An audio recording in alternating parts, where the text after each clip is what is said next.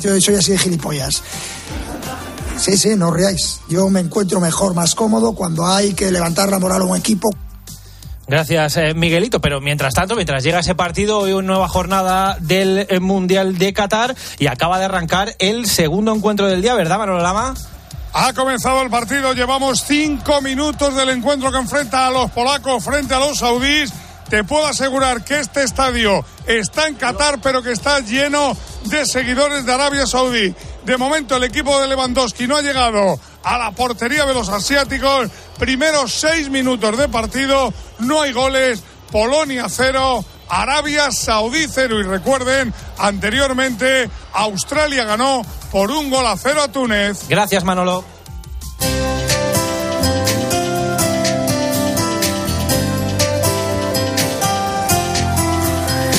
Y la historia de hoy en el espejo es la de una madre que va a estar seguro llorando de alegría en el cielo, ¿verdad, Álvaro Real? Buenas tardes. Buenas tardes, Iván. Mira, dicen de ella que era una santa, está en proceso de canonización, y hoy uno de sus hijos fue ordenado obispo auxiliar de Getafe.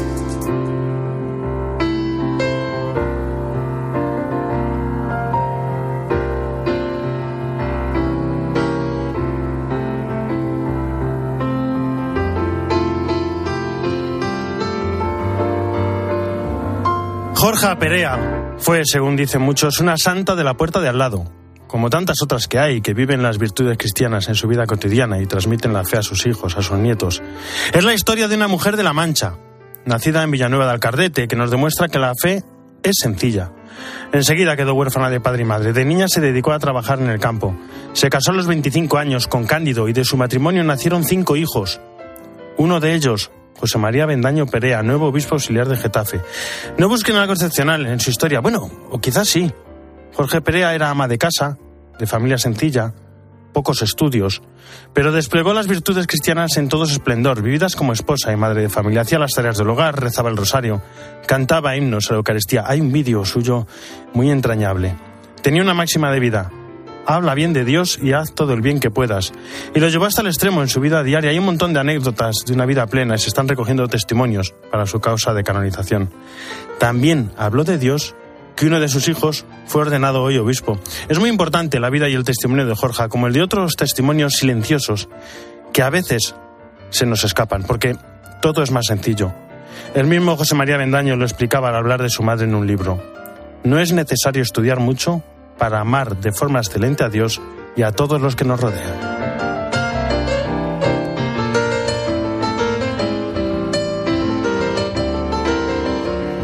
Jesús Luis, aquí están. ¿Cómo estás? Muy buenas tardes. ¿Qué tal, Álvaro? Pues mira. Evangelio de mañana, hay que estar pendientes, atentos. Acabo de encender la primera vela de este tiempo de Adviento, la vela de la vigilancia. Yo siempre, cuando el Señor dice, estad atentos que a la hora que menos penséis viene el Hijo del Hombre y estad siempre preparados. Que es muy sencillo. El Señor te dice, ya que empieza el Adviento, vigílate. El Señor es el médico que viene y viene hasta nuestras vidas. Entonces, vigílate cómo estás.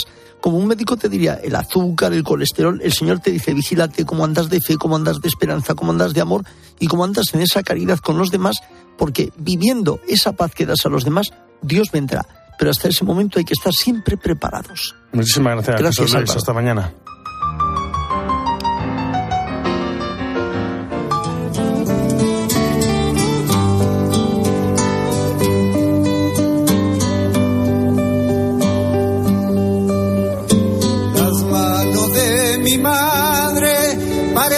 Pájaros en el aire. Y hoy nos toca hablar de menas. Bueno, de menores migrantes, mejor. Y de un documental. Cristina Sánchez, ¿cómo estás? Muy buenas tardes. ¿Qué tal Álvaro? Pues hoy vamos a hablar del documental M sobre la realidad de los menores no acompañados en nuestro país. Cuando te conozco cambia la imagen que tengo de ti. Esta frase se le quedó grabada a Mohamed, uno de los niños más pequeños en llegar solo a España. Con ocho años recién cumplidos, se metió en la caja de cambios de un camión. Con ocho años. Cómo de desesperada debía ser su situación. Algunos de estos menores pasan por 11, 12 centros de acogida. En el caso de Mohamed fue por falta de personal para atender a un niño tan pequeño y esto le llevó a centros de toda España. Ahora tiene 24 y estudia en la universidad para ser trabajador social. Lo combina con un trabajo y con su actividad como voluntario en un centro penitenciario. Otro caso es el de Asma, que cumplió 18 años en abril. Tras haber salido del centro de menores, ha conseguido una plaza en un piso de acogida de las Hermanas de la Caridad de Cádiz.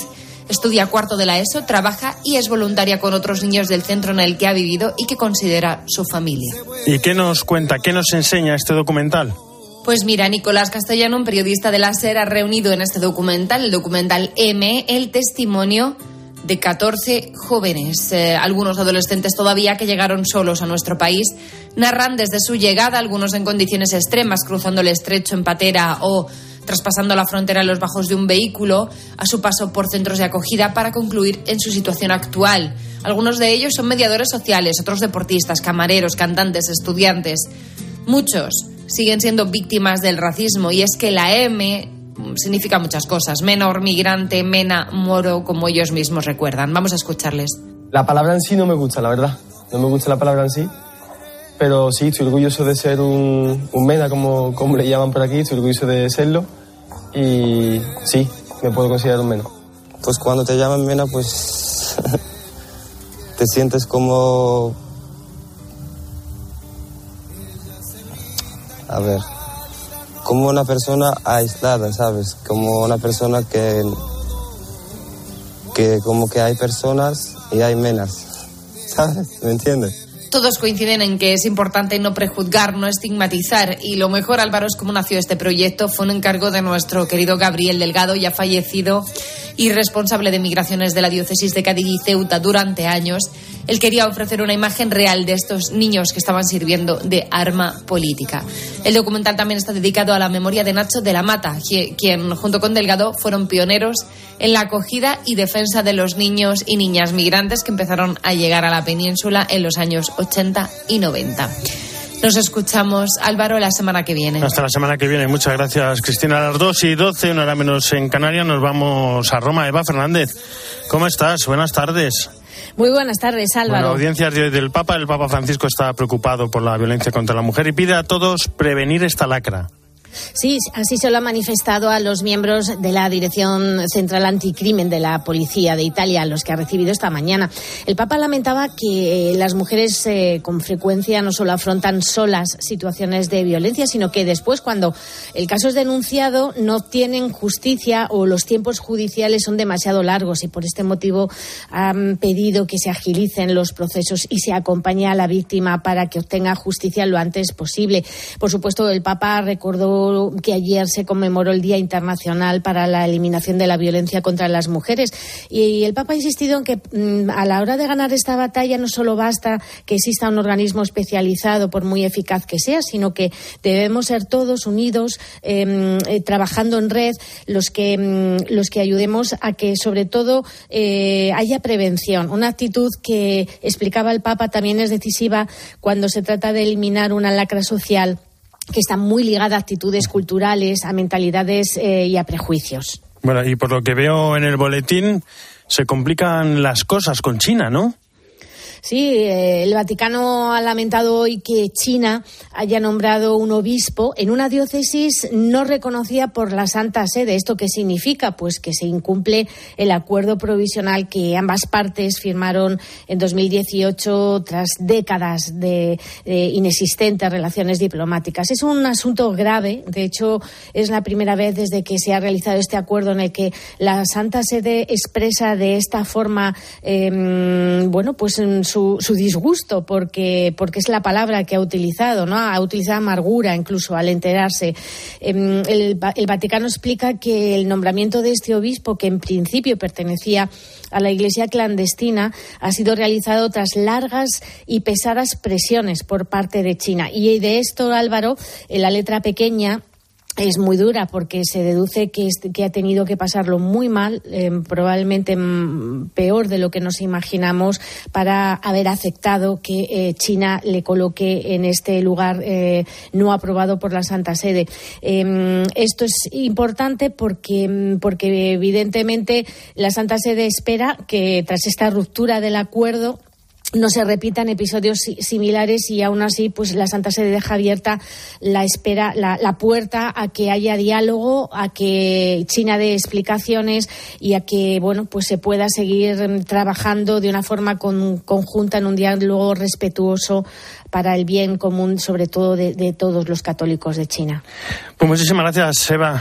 Mañana más. Bueno, hasta mañana, un abrazo. Y el nuevo secretario general de la Conferencia Episcopal Española, Monseñor Francisco César García Magán, pasaba anoche por la linterna y explicaba cuáles son los retos que se le presentan hoy a la Iglesia española. Por ejemplo, el tema del, primer anuncio. Eso es muy importante, ¿no? Para, eh, al menos en nuestra sociedad española occidental, valiente, por supuesto, respetuoso. Eh, la fe, como decía San Juan Pablo II, no se puede imponer. La fe es un acto de, de, libertad.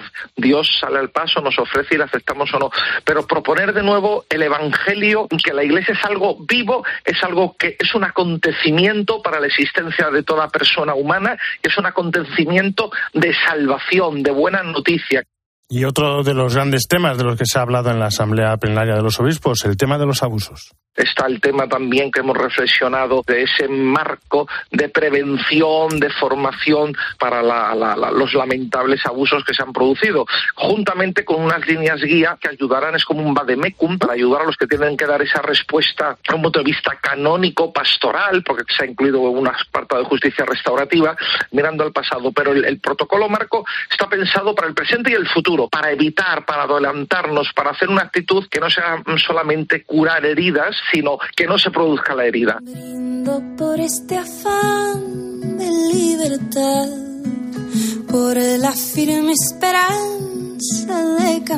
Y esta semana en República Dominicana cientos de campesinos peregrinaron desde el Seibo hasta la capital, Santo Domingo, 170 kilómetros para pedir al gobierno que les devuelvan sus tierras. Junto a ellos peregrina el misionero dominico asturiano Miguel Ángel Gullón, con quien nuestra compañera Patricia Rossetti estuvo de voluntariado este verano en Radio Seibo. Sol de justicia y algún aguacero. 170 kilómetros hasta llegar al Palacio Nacional para pedir lo que era suyo, sus tierras, de las que fueron desalojados con brutalidad, con muerte y cárcel incluidas. Casas muy humildes. Estos campesinos del Seibo, de la asociación Mamatingo, solo quieren volver a sus tierras. No quieren otras, nos dice Miguel Ángel Gullón, misionero dominico, que les acompaña y les apoya. Y ellos estaban en esa tierra que emana leche y miel, pero le desalojaron totalmente. Y por eso quieren volver a su tierra, a esa tierra prometida, a esa tierra de promisión, a esa tierra que da los frutos no solo para ellos, sino para todas las personas, porque ellos nos alimentan y hacen posible esos objetivos que hablan ahora en las Naciones Unidas de desarrollo sostenible, de que nadie pase hambre, de que nadie tenga necesidad de una medicina.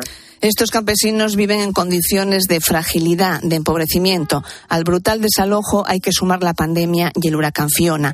No tienen tierra, pero tienen fe, una fe inquebrantable en Dios y en recuperar su tierra, nos cuenta Gullón. Tengo delante de mí a Juan, que tiene 80 años y que, y que vino la, la, hace tres años y que sigue caminando ahora. Tengo a mi lado a Leopoldo, que estuvo preso tres meses por ser directivo de la asociación. Tiene 75 años y sigue caminando. Por ellos, por ellos es que merece la pena caminar, merece la peregrinar. Y esa fe en Dios que ellos tienen nos alimenta y nos evangeliza a nosotros. Caminan de nuevo para recordar al actual gobierno de Luis Abinader lo que prometió cuando estaba en la oposición. Llegar al palacio de gobierno para recordar a nuestro presidente la promesa que él hizo, para volver a pasar por el corazón todas esas ideas de lucha por la dignidad que él las apoya, pero que queremos que se hagan realidad. A lo largo del camino y escoltados por la policía les reciben con cariño en los pueblos, les llevan comida y dinero.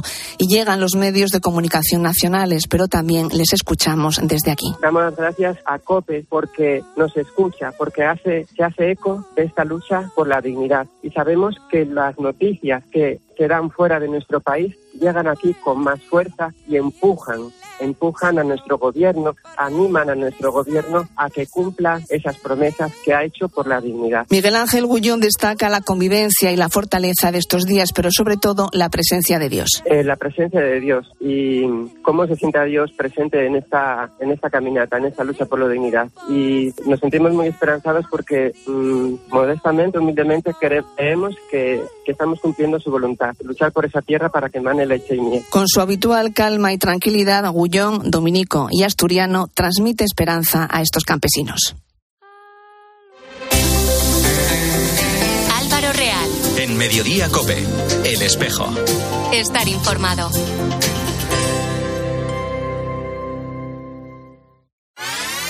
¿Te apetece pasar un buen rato? Uriarte repasa la actualidad nacional e internacional con el Mundial. Ahí estamos, has cambiado de arriba. A las 10 de la mañana en la radio no encontrarás nada mejor que la divertida mirada de Carlos Herrera y John Uriarte en la hora de los fósforos. Cuando veo un partido de mi equipo, ni como ni bebo. Yo tampoco soy muy partidario, y menos en el campo. Que vistas todas las mascotas ahora, chicos, ninguna era mejor que La de este año es bonita. La de este año es bonita, sí. La de este año es muy bonita. Y no es nada. Ah, sí. De lunes a viernes, de 6 a 1 del mediodía, el mejor entretenimiento lo escuchas en Herrera en Cope. Miles de familias necesitan tu solidaridad para poder comer. Colaborar con los bancos de alimentos es tan fácil como donar en la caja de tu supermercado. Elige la cantidad que quieres donar y la convertiremos íntegra en los alimentos que más se necesitan. Donar en caja no tiene desperdicio. Súmate a la gran recogida, del 25 de noviembre al 6 de diciembre. En Mediodía Cope, El Espejo. Estar informado.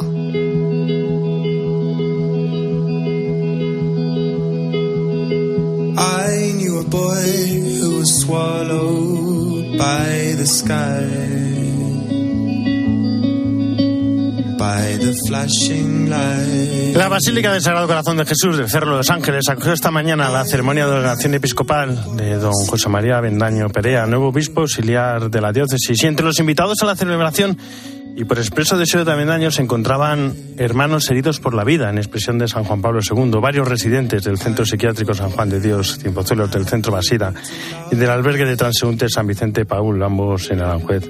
Julián Lozano es el delegado de medios de comunicación de Getafe, ha estado transmitiendo la ceremonia para 13 Televisión. Julián, ¿cómo estás? Buenas tardes.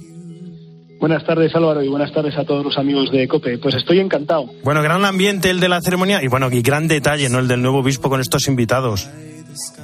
Pues sí, eh, José María es así. Don José María Bendaño nos va a costar eh, llamarle, o sea, tenerle un trato con él, digamos, de distinción porque porque don José María pues ha nacido sacerdotalmente en esta diócesis, fue ordenado en el 87 y ya le destinaron a Leganés, fue ordenado en Leganés y le destinaron a Leganés y desde el 91 que nació la diócesis ha tenido todo su ministerio sacerdotal aquí en, en nuestra tierra, en nuestra diócesis. Y él siempre siempre ha sido muy cercano a las personas especialmente golpeadas por la vida en Leganés mm, de una manera muy significativa. Bueno, la ceremonia fue presidida por el obispo de Getafe, por Monseñor Ginés García Beltrán, y en su homilía tuvo palabras de cariño hacia su nuevo auxiliar, obispo auxiliar y algún que otro consejo y una bella recomendación. Lo vamos a escuchar. Querido José María, hoy vas a ser constituido sucesor de los apóstoles. Vas a recibir el sacramento del orden en primer grado. Hoy se realiza en ti la obra de Dios. Pero un obispo no sale acabado de aquí. Ahora la vida, la historia, el pueblo, Dios, irá moldeando este ministerio que hoy recibes sacramentalmente. Déjate hacer. Ahora emprendes un camino que no sabes por dónde te llevará. Fíate. El Señor en cada momento de tu vida te irá poniendo en el corazón qué quiere de ti. Escucha la voz de Dios que habla a través de los hombres y de los signos de los tiempos y dile siempre como el profeta, aquí estoy, mándame. Julián, no han sido muchos los mensajes que dejábamos, señor Ginés García Beltrán, pero me gustó, me gustó eso de un obispo no sale acabado de aquí, qué bueno. Sí, muy, interes- muy interesante. Eh, don Ginés conoce muy bien a don José María. Desde que llegó aquí en, en febrero de 2018 ha trabajado mano a mano con él, le, ha ratificado como vicario general, después también como vicario del clero. Entonces eh, se nota que hay una sintonía y un afecto por parte de, ambos. ¿no? Así que efectivamente hoy ha recibido el orden eh, en el grado de obispo, pero pues tiene que continuar recibiendo la gracia y ejerciendo, ejercitando ese ministerio. Sí, sí. Bueno, y nada más comenzar este nuevo ministerio, nuevo obispo, bueno, el señor José María Bendaño tenía unas primeras palabras en este día tan especial. Lo escuchamos. Me pongo en camino en el corazón de la Iglesia y junto con mis hermanos pastores como Cristo para rescatar a los hombres de los desiertos de la pobreza, del hambre y de la sed, del desierto del abandono, de la soledad, del amor quebrantado, el desierto de la oscuridad de Dios, del vacío de las almas que ya no tienen conciencia de la dignidad, desiertos exteriores y desiertos interiores, y conducirlos al lugar de la vida, hacia la amistad con el Hijo de Dios, Jesucristo, Hijo de Dios vivo, que nos da la vida en plenitud. Bueno, después de estas palabras, muchos, muchísimos agradecimientos del nuevo obispo. Yo creo que si nos ponemos a decir todo, nos quedamos sin, sin espacio en el, en el espejo, ¿no? Eh, al Papa, a su familia, a la diócesis, a la gente de su pueblo, a todo el mundo. Es la, la palabra que más ha repetido. Eh, han sido palabras primero de fe, primero daba gracias a Dios porque lo ha recibido todo, palabras de oración, rezo y ruego a Dios que me dé su gracia y su luz, palabras de caridad, eh, teniendo muy presente a, a, los más necesitados y muchas palabras de agradecimiento a, pues a todos los que de alguna manera pues forman parte de, su vida, de su ministerio, de, su vocación. Así que, bueno, especialmente unas gracias a, a, sus padres, Cándido y Jorge, que son tan especiales. Yo creo que los padres de todos son muy especiales, pero es que los suyos ciertamente lo han sido. Eh, ya saben los oyentes de COPE seguramente que Jorge, su madre, pues es sierva de Dios, está camino de los altares, una mujer muy sencilla que marcó, como también su padre Cándido, profundamente la vida de José María. Bueno, Julián, y tú que lo conoces, porque tenéis la suerte de tener un, un nuevo obispo auxiliar que, bueno, ya, ya, ya lo conocéis bien, y ahora que, sí. que, no nos escucha casi nadie, más allá de su, de su biografía vital, de sus estudios, ¿cómo es el nuevo obispo en el trato cercano? José María es efectivamente muy cercano. Eh, José María tiene una memoria prodigiosa y se acuerda de las personas, de sus nombres, de los detalles. Eh, yo he tenido la suerte de que viniera a mi parroquia en Cienpozuelos mmm, varias veces a, a, celebrar las confirmaciones y me impresiona cómo se acuerda de las personas y eso pues marca que, que una persona se quede contigo, se quede con tu nombre, con tu historia, con tu situación, pues eh, no deja de ser llamativo para alguien que conoce a, a, muchísimas personas. Y luego tiene, tiene alma de artista, como seguramente sepan muchos. Ah, no, no. Es un escritor. Es, pues eh, José María es un escritor prolífico, ha publicado 12 libros, eh, si no recuerdo mal, de espiritualidad, oraciones, reflexiones, y eh, varios de esos libros están ilustrados con sus propias acuarelas. De hecho, te cuento, Álvaro, que el recordatorio episcopal que tengo aquí delante es una preciosa acuarela pintada por él mismo en el año 2019 con motivo del centenario de la consagración de España al corazón de Jesús y es un buen pastor que está rodeado de sus ovejas y, por detrás pues aparece eh, pues su lema, el lema que ha elegido eh, Caritas et humilitas, caridad y, humildad. Entonces José María, bueno, pues es un hombre de Dios, lo primero de todo, eh, enamorado de, la Santísima Trinidad, enamorado de los santos, han aparecido sus santos preferidos, por así decirlo, en la celebración, enamorado del pueblo santo de Dios, deseoso de evangelización y muy cercano especialmente a los más necesitados. Y bueno, seguramente te podría contar más cosas. Pero, pero no, no, no, me extraña, no, no, me, no, me extraña que la basílica estuviera así, a rebotar y, y, a rebosar y que todo el mundo quisiera asistir. Sí, se ha llegado una ovación eh, en dos momentos. Eh, después del nombramiento, cuando se ha leído el nombramiento por parte del eh, el nombramiento que hizo el Papa Francisco el 30 de septiembre, y después, pues, de, al, al, terminar sus palabras, sus primeras palabras como obispo auxiliar, eh, pues ha recibido una ovación grandísima. Han venido bastantes autoridades civiles, culturales, militares. Eh, ha estado muy arropado el presidente y vicepresidente de Cáritas España, o director y subdirector, perdón, y también de instituciones pues, políticas, alcaldesas, alcaldes, presidentes de la Junta de Castilla-La Mancha, en fin. Un día... Gente, por supuesto, su, su, familia y, la gente de Villanueva del Cardete. Que claro que no sí. Digo... sí, sí, sí, no, no, no. Y, y, y, más yo siendo del pueblo al lado. Quita, quita, hay que decirlo, Villanueva del Cardete. Julián Lozano, muchísimas gracias por estar con Muy nosotros. Bien. Y un fuerte abrazo. Un gusto y muchas gracias a vosotros. Un abrazo para todos.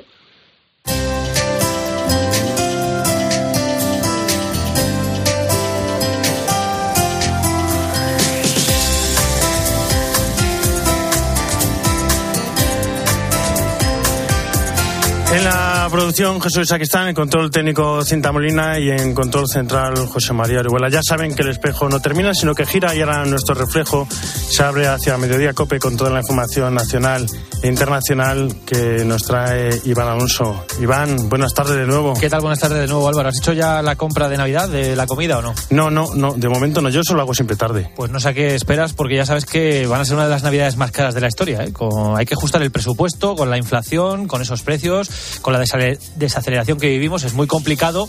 eh, en muchos casos para muchas familias llegar a fin de mes y por eso es tan importante, por ejemplo, esa gran recogida de alimentos que hoy vive su segunda jornada.